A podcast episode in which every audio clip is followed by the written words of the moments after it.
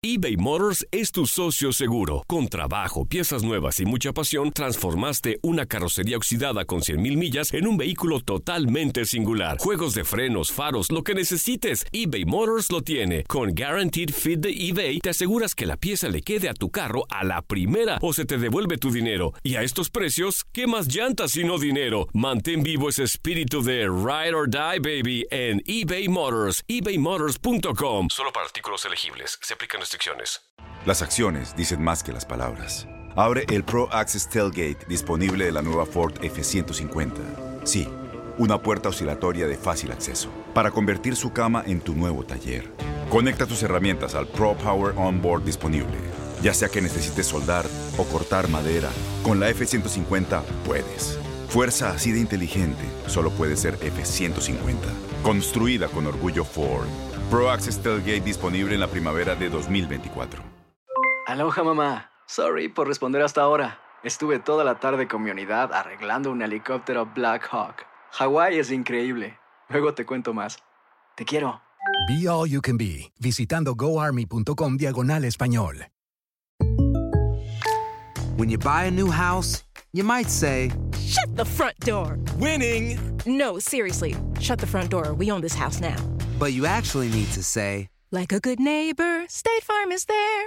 That's right. The local State Farm agent is there to help you choose the coverage you need. Welcome to my crib. no one says that anymore, but I don't care. So just remember, like a good neighbor, State Farm is there. State Farm, Bloomington, Illinois.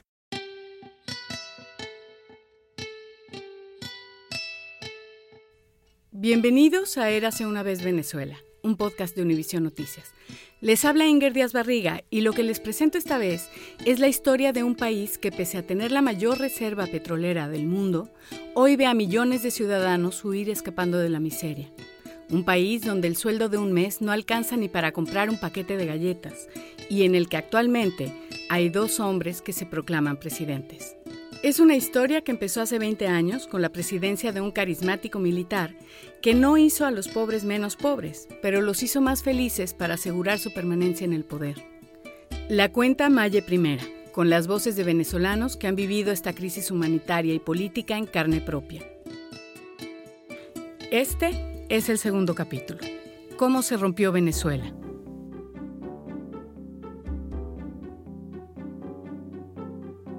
Incluso mi abuela votó por Chávez, pero nadie se esperaba eso. ¿Tú no votaste por Chávez nunca? No, mi mamá sí votó. Hay varias cosas buenas que sí. Que sí, ¿sabes? cumplió, sí. Sí, sí, que Pero sí. otras que no. Pero- cuando Chávez llegó al poder tú tenías 11 años. Claro, yo lo recuerdo. Clarito como que si fuera ayer. Mi abuela era muy revolucionaria. En el viaje que hice a la frontera de Colombia con Venezuela para hacer este podcast, me llamó la atención que muchos de los venezolanos que conocí, que estaban huyendo de la pobreza en Venezuela, crecieron en familias chavistas. Los más jóvenes ni siquiera recuerdan a otro presidente que no fuera Hugo Chávez.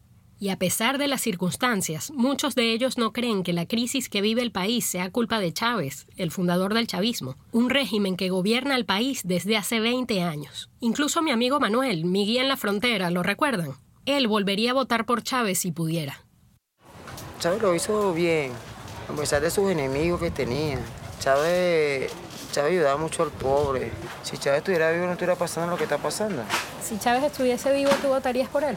Bueno, si todo está chévere, sí. ¿Por qué no? Volvería a votar por él. Sí, sí, sí.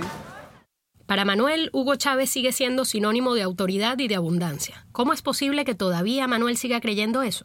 Pues más allá de los juicios de valor, lo cree porque Chávez impuso su autoridad y gobernó en una época de abundancia. En los 13 años que duró su gobierno, él logró concentrar en un puño todo el poder militar, político y económico del país. Para eso, utilizó a su favor el dinero del petróleo que genera Venezuela, y su carisma, claro. ¿Cómo lo hizo? Vamos por partes. Hugo Chávez era un militar que se identificaba con la izquierda más antigua de América Latina, la que venía de la lucha armada. Y sin embargo, su revolución no comenzó en las montañas, en las fábricas o en las universidades, como las demás revoluciones de izquierda de América Latina. La revolución de Chávez comenzó en los cuarteles, con una conspiración contra el sistema democrático de Venezuela en el que dos partidos políticos se turnaban el poder. Y siempre era lo mismo. Como que se turneaban la, la sillita. Un rato tú, un rato yo, un rato tú, un rato yo. ¿Qué se podía esperar?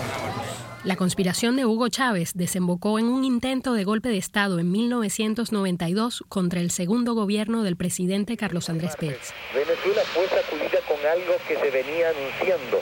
Un grupo de militares de bajo y mediano rango intentaban apoderarse del palacio presidencial. En esa época Chávez era teniente coronel, lo comandó él mismo. Estas imágenes muestran el momento, después de la medianoche, cuando militares con boinas rojas y un cintillo tricolor en sus brazos hacían esfuerzos por penetrar... En la madrugada del 4 de febrero de 1992, los rebeldes intentaron tomar el Palacio de Miraflores y capturar al presidente Carlos Andrés Pérez, pero el mandatario logró escapar y retomó el control de la situación. Oficiales y soldados, les habla su comandante en jefe. Su obediencia es para conmigo, para quien tiene el mandato del pueblo. Para ese momento, la democracia de Venezuela tenía 40 años de fundada. Era la democracia más antigua de América Latina, pero como antes de eso hubo un siglo de gobiernos militares, los militares no estaban muy acostumbrados a obedecer al poder civil, y en cambio los civiles sí estaban acostumbrados a que los gobernara un militar. En esa época Manuel vivía en Caracas y recuerda clarito cómo fue. Vivía cerca de Miraflores, muy cerca, en el bloque 1 del silencio. Y cerré las calles y también vi muchos muertos, muchos soldados de la, de la Guardia de Honor muertos. Los montaban en una picó, los montaban y se los llevaban. En el 92 yo era un adolescente, ni siquiera había terminado la secundaria. Pero recuerdo que cuando el golpe fracasó y Chávez se rindió, todos lo vimos aparecer por primera vez en televisión, flaco, con el uniforme de campaña y una boina roja en la cabeza. Compañeros, lamentablemente por ahora los objetivos que nos planteamos no fueron logrados en la ciudad capital. Eso que escuchamos no es el discurso completo de Chávez, pero todos los venezolanos que vivimos esa época recordamos claramente sus palabras. De evitar más derramamiento de sangre, ya es tiempo de reflexionar. Chávez estaba detenido y el gobierno lo puso frente a las cámaras de televisión para que él mismo llamara a sus compañeros golpistas a rendirse. Y se pongan las armas. Porque ya... Con ese discurso logró transformar aquella derrota militar en su primera victoria política, porque aunque los venezolanos no apoyaron el intento de golpe en las calles, sí conectaron con las razones de la conspiración. Y yo, ante el país y ante ustedes, asumo la responsabilidad de este movimiento militar bolivariano. Muchas gracias. En las entrevistas que dio mientras estaba detenido, Chávez decía que el golpe pretendía salvar al país de los partidos políticos corruptos a los que las Fuerzas Armadas no le debían obediencia. Y decía también que la riqueza petrolera de Venezuela no le llegaba a los pobres, que eran casi la mitad del país. Era el momento ideal para decir esas cosas. El intento de golpe de Estado le costó a Chávez dos años de cárcel pero el presidente Rafael Caldera suspendió su juicio antes de que lo sentenciaran, así que Chávez quedó libre, sin ninguna condena que le impidiera hacer política, y en 1998 se lanzó como candidato a la presidencia. Ganó con el 56% de los votos. Ya para esa época yo estaba trabajando en un diario como reportera de la fuente política, y una de las cosas que recuerdo es que el origen militar de Chávez y su cercanía al cubano Fidel Castro eran tema de conversación en la opinión pública, dentro y fuera del país. Días antes de esas elecciones, Chávez habló con el periodista Jorge Ramos de Univisión sobre el temor que producía su candidatura en los sectores que veían en él a un dictador potencial. En esa conversación, el Chávez candidato aseguró que no tomaría algunas medidas que al final sí tomó y que definieron su gobierno. En el exterior hay, hay gente que le tiene miedo. Usted sabe eso, ¿no? No sé por qué. bueno, primero, dicen que no es demócrata. ¿Usted está dispuesto a entregar el poder después de cinco años? Claro que estoy dispuesto a entregarlo. Yo he dicho que incluso antes. ¿Nacionalizaría algún medio de comunicación, algún medio No, basta, con el medio de comunicación que tiene el Estado hoy. Los demás canales, yo tengo las mejores relaciones con ellos, con los medios de comunicación, deben seguir siendo privados. ¿No hay intención de nacionalizar absolutamente nada? No, absolutamente nada. Yo no soy el diablo. Yo soy un hombre que va eh, con los mejores lazos de hermandad a trabajar conjuntamente con todos los países de América Latina, de Norteamérica y del Hugo Chávez tenía un discurso encendido a favor de los pobres, y los pobres sentían que él por primera vez los había puesto en el mapa, que los había hecho visibles en un país desigual donde antes el poder les había dado la espalda. Unos lo llaman maíz santa y otros el americano. Lástima que seas ajena y no pueda darte lo mejor que tengo. Él era un tipo sencillo, llano, que jugaba béisbol, cantaba, declamaba, hacía bromas, chistes. Yo estaba besándome con quién era. Con el presidente Obama. Oh. ¿Y cómo aparece Obama ahí con los ojos cerrados? Obama, oye, ¿cómo nos ponen? ¿Te das cuenta, Obama? ¿Te das cuenta? Era un autoritario con carisma que entre risas y amenazas decía que él era la encarnación misma del pueblo. Cuando yo los veo, cuando ustedes me ven, ya yo siento algo que me dice Chávez, ya tú no eres Chávez. Tú eres un pueblo, Chávez se hizo pueblo. Ya yo no soy yo, en verdad. Yo me siento encarnado en ustedes. Tú también eres Chávez, trabajador. Chávez hechizaba y entretenía con sus discursos llenos de medias verdades y de contradicciones. Nunca escribió un libro sobre sus ideas políticas, sino que iba tejiendo sus teorías en caliente, frente a los micrófonos, a medida que se le iban ocurriendo. Y se le ocurrían muchas cosas, porque pasó muchas horas hablando por televisión. De hecho, Chávez tenía un programa de radio y tele que se llamaba Lo Presidente. Salía al aire todos los domingos, a eso de las 11 de la mañana. Se sabía cuándo comenzaba, pero no cuándo terminaba. El programa más largo llegó a durar ocho horas. Soy socialista, bolivariano, cristiano y también marxista. También marxista. Una de las ideas que surgió en caliente de esos programas fue la de fundar un nuevo modelo político que Chávez llamó el socialismo del siglo XXI y que abarcó a la larga todos los cambios políticos y económicos que comenzó a ejecutar desde que llegó a la presidencia. Ese es el camino, yo no tengo la menor duda, el socialismo del siglo XXI. Nadie le tenga miedo a eso. Ninguna dictadura construye socialismo. Ya está probado y requete probado. Juro por Cristo, el más grande socialista de la historia. Y no solo eso, en boca de Chávez el socialismo se convirtió en una marca que daba para todo. Tenemos 11 areperas socialistas.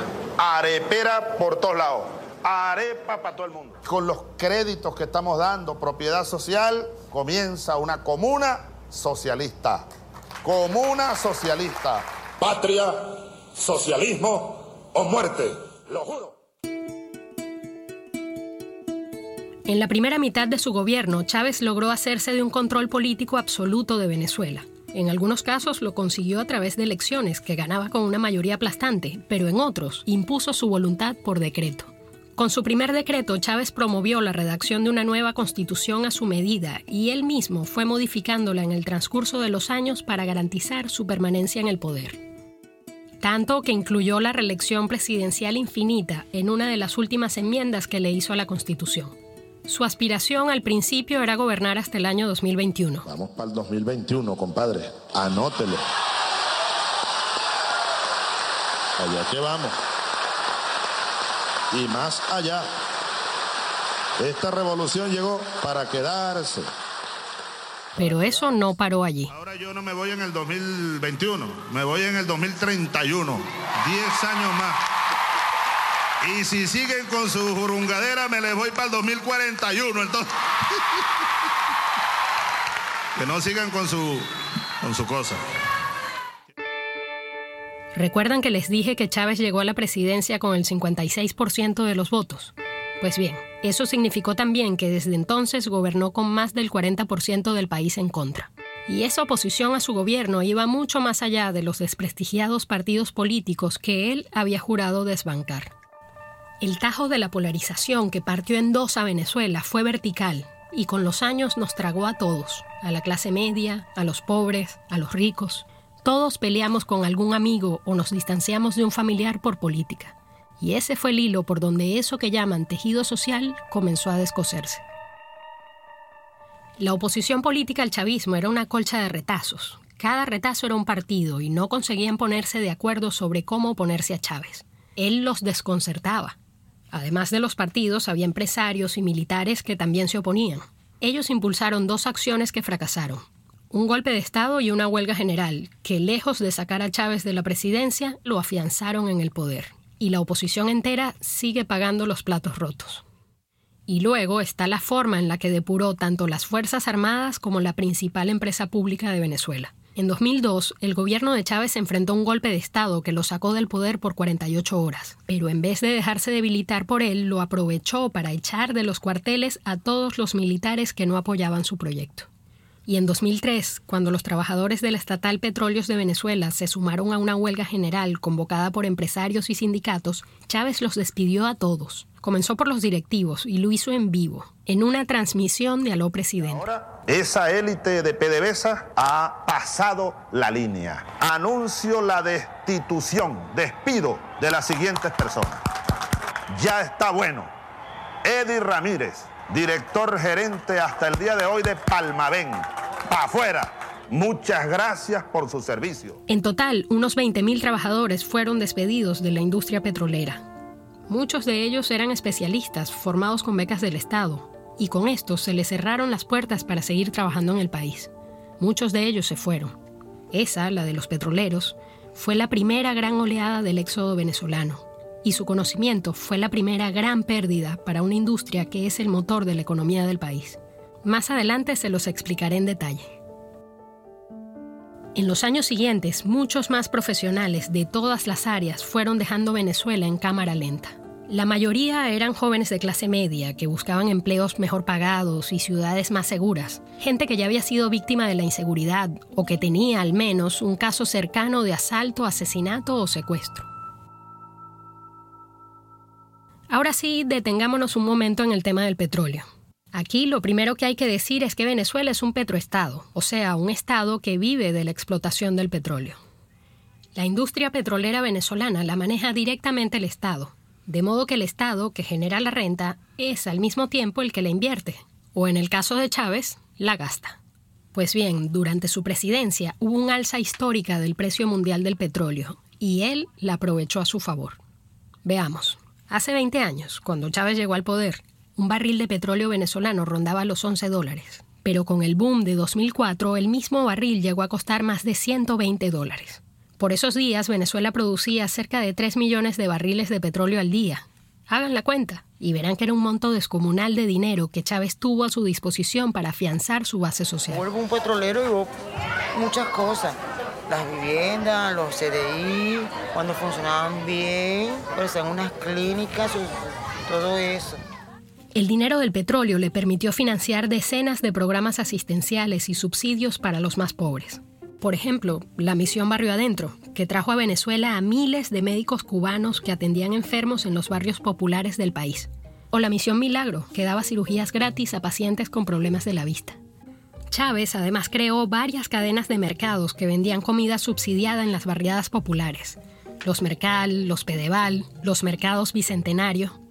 Si el pueblo pensaba que el dinero del petróleo no estaba bien repartido, Chávez lo hizo cambiar de opinión al ponerlo en todas partes. Pero además de usar el dinero del boom petrolero, Chávez pidió créditos a Rusia y a China para costear algunos de estos programas y de paso comprar armamento militar. Gracias a eso, su base social se sentía satisfecha, como lo dice Manuel. Estamos satisfechos. ¿Satisfechos de qué? Que yo iba a comprar algo y lo podía comprar. Que yo iba a un supermercado y compraba lo que yo quería. Y me compraba cuatro pollos de los grandotes por dos bolívares en ese tiempo.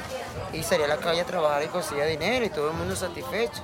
En medio del auge de sus programas sociales, el gobierno también reguló los precios de los alimentos básicos, como la harina de maíz, la carne, la leche, y restringió la compra y venta de dólares en el país. Algunos de estos controles distorsionaron la economía. Les pongo un ejemplo. Con el control de precios, un kilo de cebollas era más caro que un kilo de carne. A veces el precio regulado ni siquiera cubría los costos de producción, y poco a poco esos productos controlados comenzaron a desaparecer de los anaqueles. Al principio, el gobierno trataba de paliar esos ciclos de escasez importando comida directamente de países aliados como Brasil y Argentina, y al mismo tiempo comenzó a expropiar las tierras y las fábricas de grandes y pequeños productores de alimentos. En 2011 entrevisté a un ganadero español que llevaba muchos años viviendo en Venezuela cuando le expropiaron su finca. Se llamaba Félix y me contó por teléfono lo que le había pasado a él y a otros ganaderos. Se habla de expropiación y, y esto de lo que se trata es un robo, ¿no? Porque ellos se meten, toman la propiedad, a nadie le han pagado. Nosotros estamos a la deriva, porque todos se lo robaron. La cerca, los tractores, ahí no quedó nada. Por esos días también entrevisté a un carnicero al que habían arrestado por vender a precios por encima de los regulados. hablaba desde el anonimato porque tenía miedo. Incluso le daba vueltas a la idea de irse del país. ¿Pero para dónde? Día que nos detuvieron, me sacaron de aquí con seis guardias nacionales, haciendo ver que tú eres el problema o el causante de la inflación en el país. O sea, es triste. Pues. Ese es, el, ese es la mayoría del tema de, los venezolanos, de nosotros los venezolanos. pues. Sí, así es. Nos vamos, nos quedamos, nos vamos, nos quedamos, ¿entiendes? Sí. No, que si ese, ¿Has pensado irte? yo creo que no hay un venezolano que no haya pensado en ese. ¿Tú has pensado en ese? Sí. Miles de veces. Sí. Escuchando las entrevistas que hice por esa época me doy cuenta de que ya muchas de ellas terminaban en ese dilema. ¿Irse o no irse? ¿Nos vamos del país o nos quedamos? Mientras tanto, la izquierda del mundo también veía a Chávez como un benefactor y como un heredero de la gastada figura de Fidel Castro. En Brasil gobernaba Luis Ignacio Lula da Silva, que venía de los movimientos obreros. En Bolivia, Evo Morales, que venía de los movimientos indígenas. En Argentina, los Kirchner, que venían del peronismo. En Uruguay, José Mujica, que venía de la guerrilla. Y en Cuba estaba Fidel Castro, que aunque no era un presidente electo por nadie, era el líder de la revolución más antigua. Y en todos esos países aliados había una obra, una donación o un negocio del chavismo.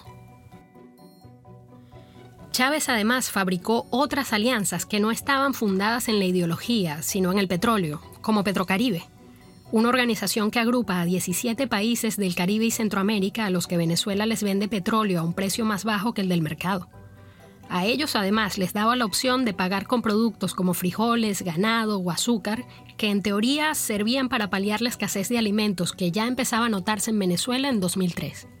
Las condiciones eran muy ventajosas para los socios, pero desventajosas para los venezolanos.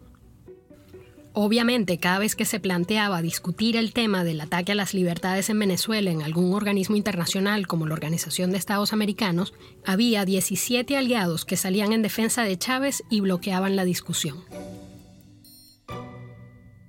En junio de 2011, Chávez admitió en televisión que tenía cáncer. No dijo de qué tipo era ni qué tan avanzado estaba, solo dijo que le habían extirpado de emergencia un tumor que era del tamaño de una pelota de béisbol. Por esos días conversé con Marco en el centro de Caracas. Él era uno de esos militantes duros que se pasaba el día en un lugar de reunión de chavistas que aún se llama la esquina caliente. Ya la gente hablaba de que esa sí era una batalla que Chávez podía perder. Esto era lo que Marco veía. Chávez no es indispensable. Déjame decirte que si en acabo, en dado caso, él no está apto para continuar frente del periodo presidencial pues, o como candidato del partido, bueno, imagínate, nosotros tenemos candidatos, pero este proceso continúa, mi amor, con o sin Chávez en el poder.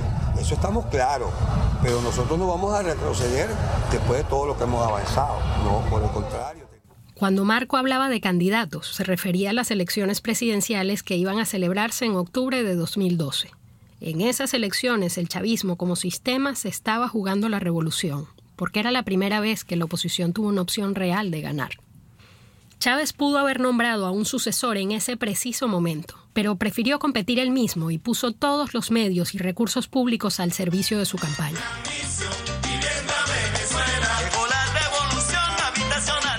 Así fue como creó el más costoso de sus programas sociales, la Misión Vivienda Venezuela.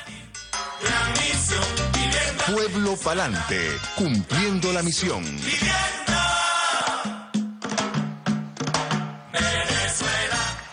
La gran misión Vivienda Venezuela culminó el año 2011 con 146.718 viviendas construidas. En esa época Manuel ni siquiera se consideraba chavista. No había votado nunca en su vida porque no creía en los políticos, pero le simpatizaba a Chávez porque conectaba con sus discursos en favor de los pobres y porque el gobierno le ofrecía regalarle una casa que todavía está esperando. esperen su vivienda, todo el que se anotó, el que se inscribió en, la- en el proyecto de la Gran Misión Vivienda. Contamos con los recursos económicos necesarios y un esquema de subsidio y financiamiento que es justicia social. Y sobre todo, contamos con la organización de un pueblo lleno de amor, consciente de su papel histórico. Además, en esa época él podía vivir tranquilamente con lo que ganaba vendiendo en la calle productos con la cara de Chávez. Camisetas de Chávez, calendarios de Chávez, relojes de Chávez. Y vendían muñequitos de Chávez, y vendían carritos de Chávez, CDs de Chávez, fotos de Chávez, franelas de Chávez. Con Chávez vestido de todas las formas posibles. Chávez con uniforme militar, Chávez con uniforme de campaña, Chávez en partó, Chávez en liqui Y las ventas le iban de maravilla. Y me hacían cola para comprarlo. Esa fue la única vez que Manuel votó por Chávez. Era la tercera vez que se reelegía por seis años. El cáncer no le permitió a Chávez terminar su último periodo. Un par de meses después de reelegirse, apareció en televisión para nombrar a Nicolás Maduro como su heredero y aprovechó para dejarle instrucciones a los chavistas sobre lo que debían hacer si él moría. Si algo ocurriera que me inhabilitara de alguna manera, Nicolás Maduro no solo debe concluir como manda la Constitución el periodo, sino que mi opinión firme, plena como la luna llena, irrevocable, absoluta, total, es que en ese escenario que obligaría a convocar, como manda la Constitución de nuevo, a elecciones presidenciales, ustedes elijan a Nicolás Maduro como presidente de la República Bolivariana de Venezuela. Yo se los pido desde mi corazón. Es uno de los líderes jóvenes de mayor capacidad para continuar si es que yo no pudiera era la primera vez que Chávez planteaba abiertamente la posibilidad de su muerte. Y fue la última vez que apareció hablando en televisión desde el Palacio de Miraflores. A las 4 y 25 de la tarde ha fallecido el comandante presidente Hugo Chávez Frías. Luego de batallar duramente con una enfermedad. Era el 5 de marzo de 2013. El anuncio lo hizo Maduro por televisión.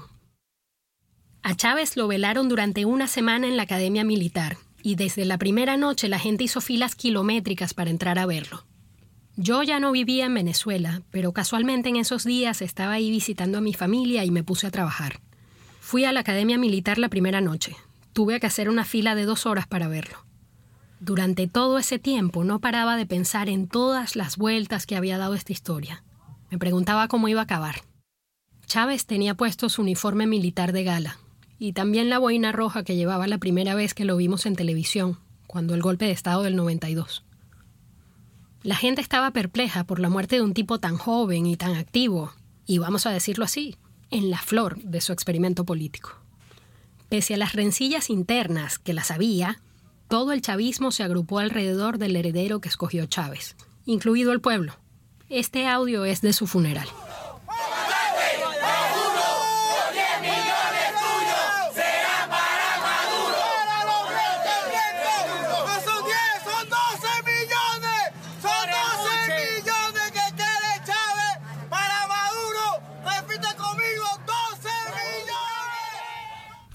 Maduro no es ni carismático ni militar, ni tampoco el político más listo.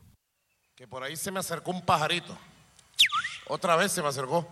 El pajarito me dijo que el comandante estaba feliz, lleno de amor de su pueblo, de la lealtad de su pueblo. Así como Cristo multiplicó los penes, perdón, los peces y los panes, me perdonan la expresión. Se los digo con certeza.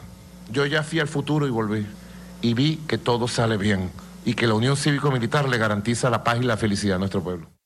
Chávez escogió a Nicolás Maduro básicamente por su obediencia y lealtad absolutas. Sin embargo, el heredero ganó por poquísimos votos las elecciones que vinieron después de la muerte del comandante en 2013, y hoy en día solo lo sostienen el poder, el apoyo de los soldados y oficiales de la Fuerza Armada que Chávez enriqueció y adoctrinó. Porque la Fuerza Armada es chavista. ¿No lo entienden todavía? La Fuerza Armada venezolana tiene a Chávez en el corazón. Y ojo, que aquí más que el corazón lo que pinta es el bolsillo. Estos militares no necesitan darle un golpe de Estado a Maduro porque con él ya están mandando. Pero la realidad es que cada vez hay más venezolanos convencidos de que Maduro no es el hombre indicado para gobernarlos. Entre ellos está Manuel, nuestro Manuel. Desde el principio a él no le gustó para nada la idea. O sea, yo no lo veo competente. Y eso no lo puedo decir yo, solo puedo decir más bien venezolano. A mí nunca me pareció, o sea, nunca lo vi competente para gobernar un país. O sea, no voté por él. No sé qué pasó ahí con Chávez. Quizás porque era desde su confianza, su mano derecha, es más humilde supuestamente. Después que murió Chávez, esto se puso pata para arriba. Así, como el borracho que piensa que el último trago de la noche fue el que jodió la fiesta.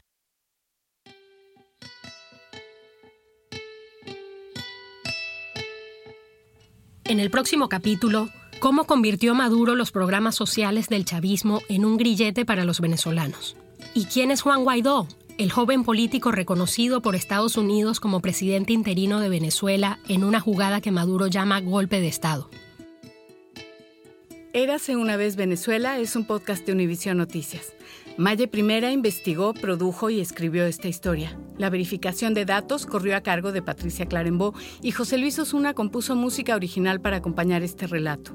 Gerardo del Valle colaboró en la producción y Alfredo Mansur hizo la mezcla. Yo participé como coescritora del guion, editora y productora ejecutiva. Gracias por acompañarnos. Soy Inger Díaz Barriga y los invito a escuchar esta serie completa y otros podcasts documentales de Uninoticias en nuestro portal o en la aplicación que usan regularmente para escuchar podcasts. Si lo hacen en iTunes, no olviden calificarnos y reseñarnos. Eso ayuda a que estas historias lleguen a más gente. Nosotros se los vamos a agradecer.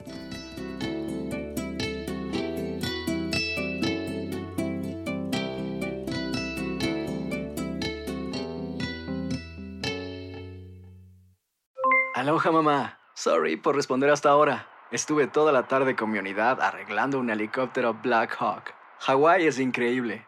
Luego te cuento más. Te quiero. Be All You Can Be, visitando goarmy.com diagonal español. Boost Mobile tiene una gran oferta para que aproveches tu reembolso de impuestos al máximo y te mantengas conectado. Al cambiarte a Boost, recibe un 50% de descuento en tu primer mes de datos ilimitados. O, con un plan ilimitado de 40 dólares, llévate un Samsung Galaxy A15 5G por $39.99. Obtén los mejores teléfonos en las redes 5G más grandes del país. Con Boost Mobile, cambiarse es fácil. Solo visita boostmobile.com. Boost Mobile, sin miedo al éxito. Para clientes nuevos y solamente en línea, requiere AroPay. 50% de descuento en el primer mes requiere un plan de 25 dólares al mes. Aplican otras restricciones. Visita boostmobile.com para detalles. ¿Sabías que la línea 988 de prevención de suicidio y crisis ahora ofrece opciones de mensaje de texto y chat en español? Si tú o alguien que conoces está pasando por una situación difícil o por una crisis de salud mental, la línea 988 te conecta con ayuda especializada 24 horas al día, 7 días a la semana. Ahora puedes llamar o textear al 988 o visitar la página línea988.org para hablar con un consejero especializado en tu idioma. Hay esperanza. La línea 988 funciona. ¿No te encantaría tener 100 dólares extra en tu bolsillo? Haz que un experto bilingüe de TurboTax declare tus impuestos para el 31 de marzo y obtén 100 dólares de vuelta al instante. Porque no importa cuáles hayan sido tus logros del año pasado, TurboTax hace que cuenten. Obtén 100 dólares de vuelta y tus impuestos con 100% de precisión. Solo con Intuit TurboTax. Debes declarar para el 31 de marzo. Crédito solo aplicable al costo de la presentación federal con TurboTax Full Service. Oferta sujeta a cambios o cancelación en cualquier momento.